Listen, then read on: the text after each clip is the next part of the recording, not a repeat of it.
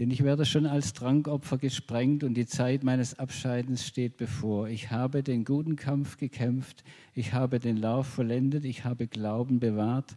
Fortan liegt mir bereit die Siegeskrone der Gerechtigkeit, den der Herr, der gerechte Richter, mir als Belohnung geben wird an jenem Tag. Nicht allein aber mir, sondern auch allen, die seine Erscheinung liebgewonnen haben. Paulus sagt, ich habe den Kampf vollendet, ich habe Glauben gehalten. Ich habe nicht Glauben gemacht, ich habe nicht Glauben erzeugt, ich habe Glauben, den Glauben Gottes, den Gott in mich gelegt hat, ich habe ihn gehalten. Das heißt, sein ganzes Leben war so, dass er diesem Glauben gefolgt ist, dass sein ganzes Leben ein Opfer war, ein Trankopfer, sagt er, damit der Glaube, das, was Jesus in ihm wirkt, durchkommt. Und er wusste, ich habe das gehalten, er kommt ja noch in die Bedrängnis, er wird ja noch umgebracht, aber er wusste, ich habe das gehalten. Er war so geübt, mit diesem Glauben mitzugehen, dass er wusste, ich gehe hier durch gerade. Er, er, war geübt, im Glauben drin zu bleiben. Und er wusste, es ist nicht sein Glaube, es ist der Glaube Gottes, der in ihm wirkt. Und davon redet er. Echter Glaube ist nicht ein Bekenntnis, nicht ein Bekenntnis sind richtige, richtige Sachen. Lehrmäßige Dinge sind auch wichtig, aber der Glaube, wo er echt ist, ist eine Verbindung mit Gott, die durchhält, die durch alles durchhält, weil sie nicht das eigene Leben sucht, sondern das Leben, das für Gott zur Verherrlichung gemacht ist. Ich lese nochmal was von Paulus aus 2. Korinther 2, ab Vers 4. Gott aber sei Dank, der uns alle Zeit im Triumphzug umherführt in Christus und den Geruch seiner Erkenntnis an allen Orten durch uns offenbart, denn wir sind ein Wohlgeruch Christi für Gott unter denen, die gerettet werden und unter denen, die verloren gehen. Den einen ein Geruch vom Tod zum Tode, den anderen ein Geruch vom Leben zum Leben. Und wer ist hier zu tüchtig? Denn wir treiben keinen Handel mit dem Wort Gottes wie die meisten, sondern wie aus Lauterkeit, wie aus Gott reden wir vor Gott in Christus. Also Paulus sagt, wo immer wir hinkommen, an jedem Ort, offenbaren wir die Erkenntnis Gottes und wir scheiden zwischen denen, die Gott suchen, dass sie Leben empfangen, und wir scheiden zwischen denen, die Gottes Feinde sind, aber man merkt es nicht, aber wo wir hinkommen, wird es offenbar, zum Tod oder zum Leben. Und er sagt, wer ist hier zu tüchtig? Und er sagt, wir sind nicht wie die vielen. Wir sind nicht wie die vielen, die das Wort Gottes für ihre Zwecke benutzen, sondern er weiß, wir sind echt. Er schreibt auch nicht, wir sind bemüht, echt zu sein. Wir wissen, dass wir in vielem fehlen, aber wir strengen uns an, echt zu sein, sondern Paulus macht eine Bemerkung, er weiß, wir sind echt, wir sind nicht wie die anderen, weil wir aus Gott reden. In den folgenden Kapiteln demonstriert er eigentlich den Korinthern, was echter Dienst, was echter Glaube ist. Er sagt, wir sind alle Zeit in, unser, in unserer eigenen Sicherheit durch Gott erschüttert. Wir werden fortwährend Problemen übergeben, aber in all dem wirkt Gott die Auferstehung, wirkt Gott den Glauben in uns. Und aus diesem Glauben handeln wir, aus diesem Glauben reden wir. Deshalb wissen wir, dass der Glaube, der an euch von uns verkündet wurde, echt ist, weil er von Gott kommt. Und deshalb hat er diese Gewissheit Gewissheit. Was wir machen, ist nicht wie das, was die anderen machen, sondern wir wissen, wer in uns wirkt. Und es ist, der Paulus ein Apostel, aber er ist eigentlich auch ein Vorbild für uns. Er hat ja gesagt, wie ich Christus folge, so folgt mir und ihm auch, lernt von mir. Und das heißt, es ist für jeden in unserem Lebensbereich wichtig, das zu lernen, aus diesem Glauben heraus, der von Gott kommt, zu leben. In 2. Korinther 13, ab Vers 3 lese ich mal, denn ihr fordert ja einen Beweis dafür, dass Christus in mir redet, der gegen euch nicht schwach ist, sondern mächtig unter euch.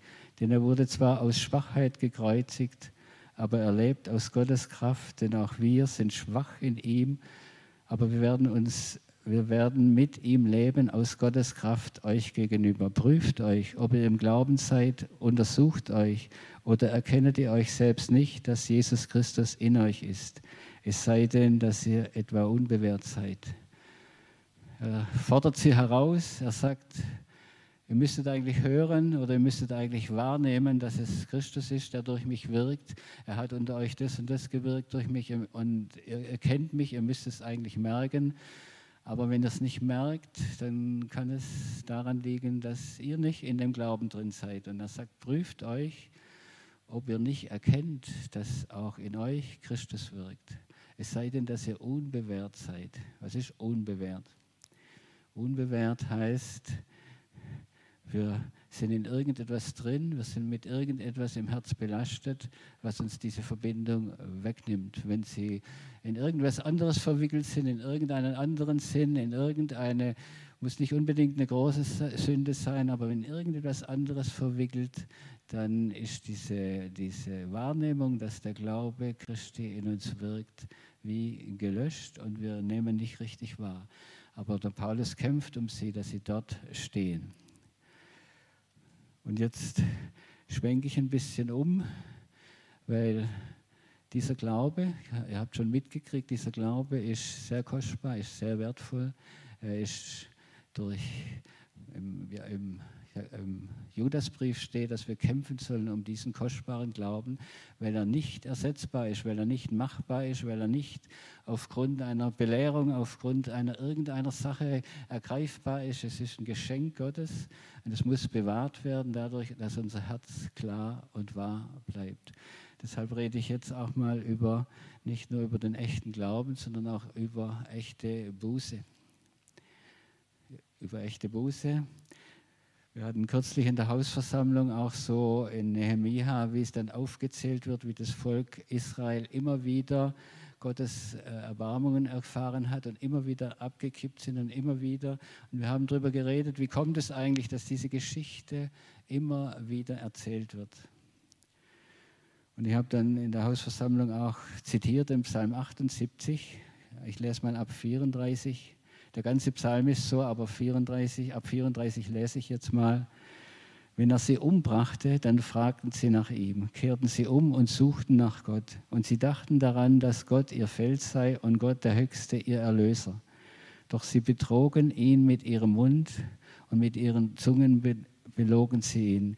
Denn ihr Herz war nicht fest ihm gegenüber und sie blieben nicht treu in seinem Bund. Das heißt, die ganze Geschichte des, von Israel ist, sie, sie sind immer wieder umgekehrt. Wenn es schlecht ging, sie kamen zu Gott, sie haben Hilfe erfahren und sie haben Gott versprochen, wir wollen jetzt alles tun, wir wollen jetzt das alles anders machen. Aber dann heißt es, sie betrogen ihn in ihrem Herzen. Sie haben nie im Herzen wirklich, sind nie wirklich umgekehrt zu Gott. Es war immer wieder die gleiche Geschichte. Auch in der Hausversammlung kam dann hoch, ob das mit den Menschen nicht allgemein so ist. Und wir wissen, dass es mit den Menschen allgemein so ist, aber wie kann Gott was anderes fordern, wenn es nicht möglich ist? Wenn, wenn echte Buße nicht möglich ist, warum fordert sie Gott? Ne? Und es gibt es. Ich erzähle nochmal ein Beispiel über Chemie. Wer kennt Chemie? Nicht bekannt? Sie kennen. Kathi weiß alles. Ja, gut. Der Shimei, das war einer aus der Familie Sauls. Und wo David König war, war er natürlich so ein bisschen degradiert und er hat sich wahrscheinlich geärgert, dass statt seiner Verwandtschaft jetzt David dran ist. Und wo David wegen Absalom fliehen musste, kam der Shimei und hat ihm hinterhergerufen, du verfluchter Bluthund und du alles. Und er hat ihn total beschimpft. Und die Männer Davids haben schon gesagt, sollen wir den mal äh, liquidieren. Aber David war in seinem Herzen nicht so. Er hat gesagt, lasst ihn in Ruhe. Wenn Gott ihn geheißen hat, so zu sein, dann muss er so sein. Und David, Absalom fiel. Und David kam zurück nach Jerusalem und der Shimei kommt ihm entgegen und tut Buße. Ja? Er macht sich flach vor David und er sagt, vergib mir, dass ich so gehandelt habe und vergib mir, er kehrt um. Das, er weiß, er hat hier keine Chance mehr, er muss hier jetzt umkehren und er tut hier Buße in Anführungszeichen. Und dann lese ich mal aus 2. Könige 2, Vers, ab Vers 8. Also David hat ihm versprochen, er bringt ihn nicht um. Aber ich lese jetzt mal diese Stelle. Da spricht David zu seinem Sohn Salomon, wo er ihm das Reich übergibt. Und siehe, bei dir ist Shimi, der Sohn Geras, der Benjaminiter der ba aus Bahurim. Das ist der, der mich an eine, mir einen schlimmen Fluch verflucht hat am Tag, als ich nach Manahim ging.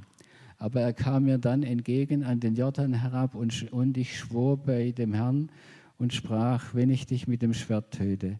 Jetzt aber lass ihn nicht ungestraft, denn du bist ein weiser Mann und wirst erkennen, was du ihm tun sollst. Lass sein graues Haar mit Blut befleckt in den Scheol hinabfahren. Das heißt, David hat ihm geschworen, ihn nicht zu töten, aber er wusste, dieser Mensch ist nicht umgekehrt. Dieser Mensch ist ein falscher Mensch. Er ist nicht wirklich umgekehrt, er ist umgekehrt, weil er keine andere Chance hatte. Und er übergibt jetzt an Salomo, pass auf diesen Menschen auf. Du bist ein weiser Mann, du weißt, wie, mit ihm, wie du mit ihm verfährst. Und Salomo war ein weiser Mann. Er sagt zu Shimi, du hast das und das getan Du musst in Jerusalem bleiben, wenn du weggehst, bist du des Todes. Also er gibt ihm ein Gebot. Er gibt ihm ein Gebot und er weiß, wenn dieser Mensch echt ist, wenn dieser Mensch echt ist, wird Gott das so lenken, dass er das Gebot hält. Wenn er nicht echt ist, wer nicht echt ist, kann Gottes Gebote nicht halten. Wenn jemand echt ist, wird ihm Gott Gnade schenken. Wenn wir echt sind vor Gott, wird er seinen Geist in uns legen, dass wir tun, was er will.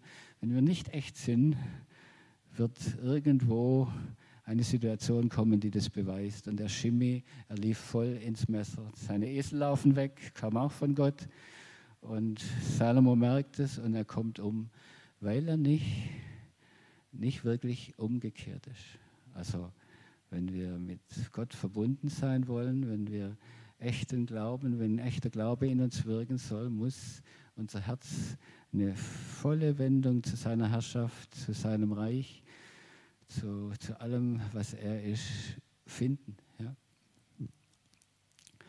Eine ähnliche Geschichte ist mit Saul, der das Gebot hatte, dass er den, die Amalekiter voll äh, ausrottet, also den Bann an ihn vollstreckt. Und Saul hat den König und die Tiere zum Schlachtopfer übrig gelassen. Er hat also nach eigenem Gutdünken, äh, der König war ja auf seiner Höhe, ich weiß nicht, warum er ihn übrig gelassen hat. Und das Volk wollte auch opfern mit den guten Tieren. Aber er hat nicht vollkommen gehorcht und dann kommt Samuel und straft ihn, dass er nicht völlig gehorsam war. Und Saul sagte, ja, das Volk das Volk wollte das so, er schiebt es aufs Volk, aber er hatte ja die Entscheidung und Saul war König, er hatte eigentlich die Herrschaft, er hatte die Entscheidungsgewalt, aber weil sein Herz nicht bei Gott war, deshalb war er abhängig vom Volk. Er hatte das Königreich von Gott bekommen, aber er hatte keinen echten Glauben. Wenn er es von Gott bekommen hatte, wird es bestätigt. Er muss ja nicht auf das Volk hören. Er hat aber Angst gehabt um sein Königtum. Wenn das Volk ihm wegläuft, muss er irgendwie handeln, dem Volk gemäß. Und das hat ihn zu Fall gebracht. Und er sagt zu Samuel, kehr mit mir um. Und Samuel sagt, nein, ich kehre nicht mit dir um, du hast gesündigt. Und dann reißt er Saul den, den Samuel am Rock und reißt ihm was ab. Und Samuel sagt, das Reich ist dir weggerissen und einem gegeben, der besser ist wie du. Das war eigentlich ein, ein Hinweis auf David, der besser ist wie er, aber es ist eigentlich auch ein alttestamentarisches Bild auf den alten Menschen, der immer wieder umkehrt und Dinge macht und dann kehrt er wieder um und dann macht er wieder was und dann sagt er, ich mache es das nächste Mal besser und hat Ausreden. Der alte Mensch macht das immer so und dieses Reich ist dem alten Menschen weggenommen und einem gegeben, der besser ist. Es ist Christus, es ist Jesus und es ist auch der Christus in uns, der anders ist wie dieses alte. Und dann sagt Saul, komm, tu mit mir Buße vor dem Volk, damit sie noch merken, dass ich König bin. Das war seine, das war seine Buße. Also, das heißt, dieses menschliche Herz ist betrügerisch. Also es lügt, es liegt Gott an und es wird nicht anders. Und echte Buße ist anders. Ja. Nochmal ein letztes Beispiel. Die Eva, die läuft ja im Garten umeinander, das kennt jeder, muss ich jetzt nicht lesen. Jeder kennt die Geschichte. Eva läuft im Garten umeinander und die Schlange kommt und sagt, sollte Gott gesagt haben, ihr sollt nicht essen von allen Bäumen des Gartens. Und Eva sagt, nein, äh, vom Baum der Mitte dürfen wir nicht essen, auch nicht antasten. Also hier merken wir schon ein betrogenes Herz, der Baum der Mitte. Also im, im, im ersten Mose steht nicht genau, welcher Baum in der Mitte ist. In Offenbarung steht dann, dass der Baum des Lebens in der Mitte ist, aber sie war schon getäuscht. Und sie sagt, ich darf es auch nicht antasten. Das heißt, Eva hat gemerkt, da geht ein Sog aus. Ja? Also sie hat gemerkt, diese Schlange macht mir etwas vor und es fängt mich an, in meinem Herzen zu ziehen. Und ich darf es nicht mal antasten. Das heißt, sie wird ganz streng mit sich, aber sie hat keine Macht. Nachher fällt, fällt sie und gibt Adam und der ganze Sündenfall kommt, kommt dadurch. Und da schiebt es auch einer auf den anderen. Das Weib, das du mir Gott gegeben hast, hat mich betrogen. Also schlussendlich ist Gott schuld, dass er so ein Weib ihm gegeben hat. Und ich die Frau sagt, die Schlange ist schuld, die hat mich betrogen. Es gibt keine wirkliche Umkehr ja, im menschlichen Herzen. Waren jetzt die Beispiele, wo wir wissen, menschlich ist es so. Und es gibt jetzt, ich bringe jetzt ein sehr schönes Beispiel dagegen. Ich lese aus Jesaja 6, ab Vers 5. Da sprach ich, wehe mir, denn ich bin verloren. Denn ein Mann mit unreinen Lippen bin ich und mitten in einem Volk mit unreinen Lippen wohne ich. Denn meine Augen haben den König, den Herrn der Herrscharen gesehen. Da flog einer der Seraphim zu mir in seiner Hand mit einer glühenden Kohle, die er mit einem Zange vom Altar genommen hatte. Und er berührte damit meinen Mund und sprach, siehe, dies, ist, dies hat deine Lippen berührt, so ist deine Schuld gewichen und deine Sünde gesühnt. Und ich hörte die Stimme des Herrn, der sprach, wen soll ich senden? Wer wird für uns gehen? Da sprach ich, Herr, sende mich. Hier bin ich, sende mich. Hier hatte Jesaja im Kapitel, im Kapitel vorher hat er zigmal gesagt, weh denen, weh denen, weh denen, weh denen, die das machen. Er hat alle bedroht, die in irgendwelchen Ungerechtigkeiten leben und dann begegnet ihm die Herrlichkeit des Herrn. Er sah den Herrn und die Seraphim, die sagen heilig, heilig, heilig. Er hat Gott geschaut. Er hat die Wirklichkeit, er hat eine Berührung mit Gott selber und er sagt, betroffen von dem, was er sieht, sagt er, weh mir, ich bin ein Mensch unreiner Lippen und wohne unter einem Volk mit unreinen Lippen. Er hat, er hat sofort gemerkt, was mit ihm los ist und er bekennt es. Er, er sucht keine, keinen Ausweg, wie er aus der Situation herauskommt, sondern er sagt ganz einfach, wie es ist, wie er ist. Er steht bloß vor Gott. Und dann kommt das Wunderbare, was uns auch passiert, wenn wir wirklich Buße tun. Der Engel kommt nimmt Feuer vom Altar, berührt seine Lippen und sagt, es ist schon erledigt. Ja? Es geht eigentlich ganz schnell. Das heißt, in dem Moment, wo unser Herz sich treffen lässt von Gott, wie wir sind, und ein, einfach das sind, was wir sind, vor ihm, sagt Gott, es ist erledigt. Also bei uns kommt kein Engel, aber Gott zeigt uns Jesus, der für all diese Falschheit, für all diese Dunkelheit, für all dieses Wesen den Tod erlitten hat. Und er sagt, schon vorbei, schon vorbei. Und dann sagt der Jesaja, er kann jetzt hören, ne? seine Schuld ist weggenommen, er kann richtig hören. Er hört Gott sagen, wer soll, wen soll ich senden, wer will unser Bote sein? Und er sagt, hier bin ich. Und er wird von Gott beauftragt. Das heißt, so schnell kann Gott aus aus dem Menschen alles rumdrehen und neu machen, wenn wir so sind, wie wir sind. Oft wird es auch gebraucht, dass wir ehrlich sein sollen. Und ich habe manchmal ein Problem mit dem, weil Eva hat gesagt, nicht mal antasten. Manchmal, wenn wir merken, wie wir falsch sind im Herzen, können wir dagegen reagieren. Wir halten uns fern von den Dingen und es ist, ist für manche Gläubige auch seelsorgerlich gut, sich fernzuhalten. Aber manchmal meiden wir und verurteilen Dinge und sind eng oder wir hören gerne strenge Botschaften, strenge Prediger oder wir predigen streng, weil wir wissen, dass in uns was nicht stimmt. Aber das ist manchmal nötig, um uns in Zucht zu halten, aber es ist nicht die Vollkommenheit des neuen Bundes. Die Vollkommenheit des neuen Bundes ist, dass du berührt wirst, dass du berührt wirst und reingemacht und deine Gedanken im Herzen wenden sich durch die Gnade Gottes ganz zum Guten hin. Dem Reinen ist alles rein. Es gibt ja im Römerbrief diese Kapitel, wer das machen kann und wer nicht. Und dass die Gewissen manchmal klein sind, muss man darauf acht geben. Aber der wirkliche Glauben ist so mit Gott verbunden, dass ich weiß, in seiner Gegenwart lebe ich, wie es ihm gefällt. Ich, ich kann Böses erkennen, aber ich weiß, das Böse hat keine Macht. Das Böse ist eine Lüge. Es hat nur Macht, wenn wir, wenn wir etwas im Herzen haben, wo das will und wenn wir dem Raum geben oder wo wir uns betrügen lassen. Aber eigentlich ist der Mensch so geschaffen, dass er mit Gott im Reinen ist und ein völlig reines Herz hat.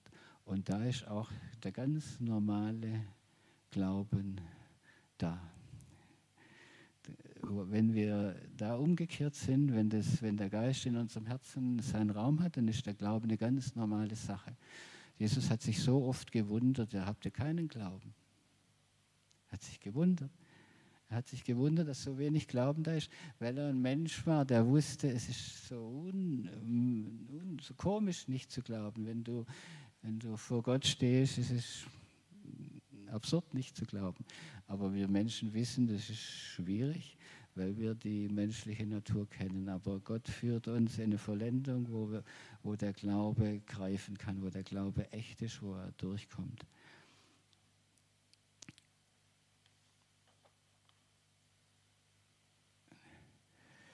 Ich habe den Paulus vorher aus 2. Korintherbrief, wie er sagt, wir sind Geruch zum Tod und zum Leben. Er geht in den Kapitel 3, das kann man vielleicht zeigen, Kapitel 3, 2. Korinther 3 hier. Er sagt, wir tun nicht wie Mose. Er vergleicht hier den alten Bund und den neuen Bund und er sagt, das alte, das war ein Gebot an die Menschen, aber sie haben es nie gehalten, sie sind immer wieder umgekippt. Und das Neue ist der Dienst des Geistes und er sagt, wir tun nicht wie Mose.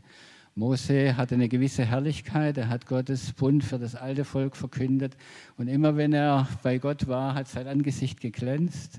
Und die Geschichte ist, dass das Volk das nicht aushielt und er hat eine Decke drüber getan und Paulus legt es im Neuen Testament so aus, Dadurch, dass die Decke drüber war, haben die nicht gemerkt, dass diese Herrlichkeit des alten Bundes, die Gebote Gottes und alles ein Ende hat, weil die menschliche Natur scheitert an dieser Sache. Es hat ein Ende, es bleibt, diese Herrlichkeit bleibt nicht. Und er sagt, wenn diese Decke nicht wegkommt, bleiben sie bis heute verstockt. Das heißt, wenn wir wissen, wir sollten Gottes Willen tun und wir strengen uns wieder an und wir versprechen das, es ist wie eine Decke, das kann sich steigern, indem wir dann uns unser ganzes Leben lang bemühen, richtig zu sein und wir verurteilen manche, die leicht Gnade bekommen. Es kann wie zu einer Selbstgerechtigkeit führen, wie zu einer Verblendung. Aber er sagt, wenn es sich aber bekehrt, dieses Israel, wenn es sich bekehrt, und dann heißt es zum Herrn, es ist mir mal groß geworden, die Bekehrung heißt zum Herrn, also nicht Sie bekehren sich, weil sie Schuld gemacht haben, weil es jetzt wieder gut werden muss. Irgendwie müssen wir aus der Situation rauskommen. Ich bekehre mich jetzt, damit ich nicht so blöd dastehe oder damit Gott mir wieder hilft, sondern es bekehrt sich zum Herrn. Also weg von uns selber, weg von meinem Eigenleben. Und wir, hier sehen wir Paulus, der sein ganzes Leben weggeworfen hat, an Jesus hin und losgelassen hat. Und er wusste, wenn sich Israel dorthin bekehrt, wird die Decke abgetan. Da wirst du, wirst du sehen, dass die Gebote Gottes leicht gehen, dass die Gebote Gottes Freude sind, dass Gott gut ist, dass kein Kampf mehr da ist. Und dann heißt es auch, wo der Geist des Herrn ist, kommt in diesem Kapitel vor, da ist Freiheit. Wir tun Gottes Willen aus Freiheit. Wir kehren um, wenn wir merken, ich dachte, ich hatte recht, aber ich hatte doch nicht recht. Also muss ich mindestens, mindestens vor Gott sagen, das ist nicht so. Ja? Und kann mich einfügen und Gott kann einen Weg haben. Und dieser Glaube muss in uns allen gemeinsam wirken. Ich habe, glaube in der letzten Botschaft hier mit Epheser gesagt, wir wachsen alle zu einerlei Glauben. Es ist ein Glaube in allen, der fließt. Und dazu muss unser Herz gereinigt sein. Und wer der reines Herzens ist, der wird Gott richtig sehen. Wer verkehrtes Herz hat, sieht Gott verkehrt. Ja? Und das ist wesentlich für den Glauben. Wir wissen, es gibt Bekenntnisse, es gibt lehrmäßige Sachen, wo wir nicht verlassen sollen, weil es Betrug gibt. Aber das, was uns schützen wird gegen den Betrug, ist nicht unbedingt das Wissen, sondern diese Verbindung, in der wir leben wie Kinder, aber in der wir geliebt und bewahrt sind, aus Gottes Macht bewahrt durch den Glauben, heißt es im Petrusbrief mal. Es ist Gott, der dafür sorgt. Es ist Gott, der dafür gesorgt hat, dass Shimi da die Esel weglaufen, weil er verkehrt war. Und ich kann, ich kann ein paar äh, ich könnte ein paar seltsame Sachen erzählen, wo ich im, äh, völlig unwissend durch ganz blöde Situationen durchgelaufen bin, ohne dass ich wusste, was, was getrieben wird. Weil Gott einfach, wenn du, wenn du einfältig vor ihm bist, bewahrt er dich. Er lässt sich manches gar nicht wissen, läufst durch. Und wie die Kinder dürfen wir uns ihm anvertrauen. Und das sei in unser Herz geschrieben, gegen Gott, gegeneinander auch, gegen Gott und gegeneinander. Amen.